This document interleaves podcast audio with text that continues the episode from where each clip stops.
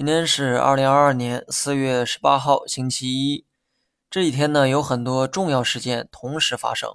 首先是上周五的降准，降准前市场呢小幅反弹，降准之后市场小幅回落。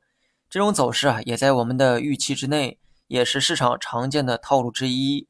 因为预期呢都是提前释放的，真正确定降准的时候，反倒没有了利好效果，所以人们都在等待降息。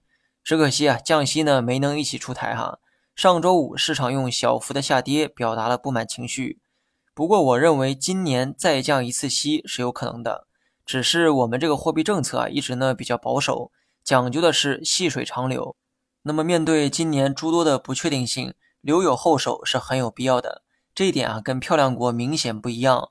今天呢也公布了国内一季度的经济数据。这其中一季度 GDP 同比增长百分之四点八，这个数字啊很是奇妙。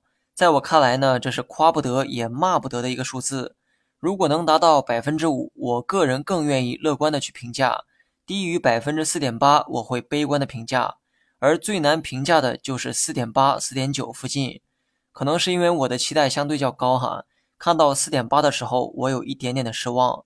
那么年初的时候，我们就判断过全年的经济走向，全年经济大概率是探底回升的一个节奏。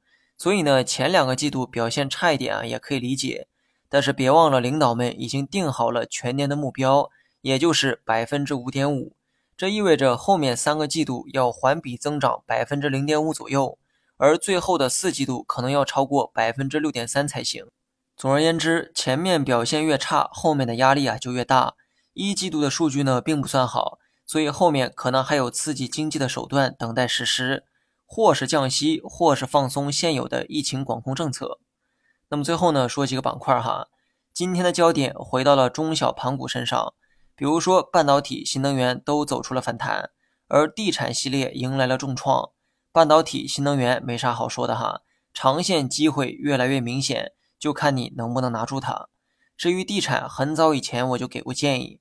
不知道现在还有几个人记得，当时说的非常清楚。当时的上涨很可能是加速赶顶的行为，你要把那一轮上涨作为最后的上涨才对。股价一旦高位回落，那么较长时间内可能都回不到前期的高点，更别说继续创新高。当时教大家可以利用五日线做一个参考，跌破五日线就是上涨结束的信号。地产板块已经在两周前就跌破了五日线。换句话说，两周前地产的头部就已经被确认。至于你手里的个股表现现在如何，那就看你的选股能力了哈。我的判断主要是针对宏观走势。短期市场呢，先按照止跌预期，深成指、创业板有一定的反弹欲望，日线的 MACD 都在构建底背离形态。保守一点可以按照止跌去看，激进一点可以预期小幅的反弹。好了，以上全部内容，下期同一时间再见。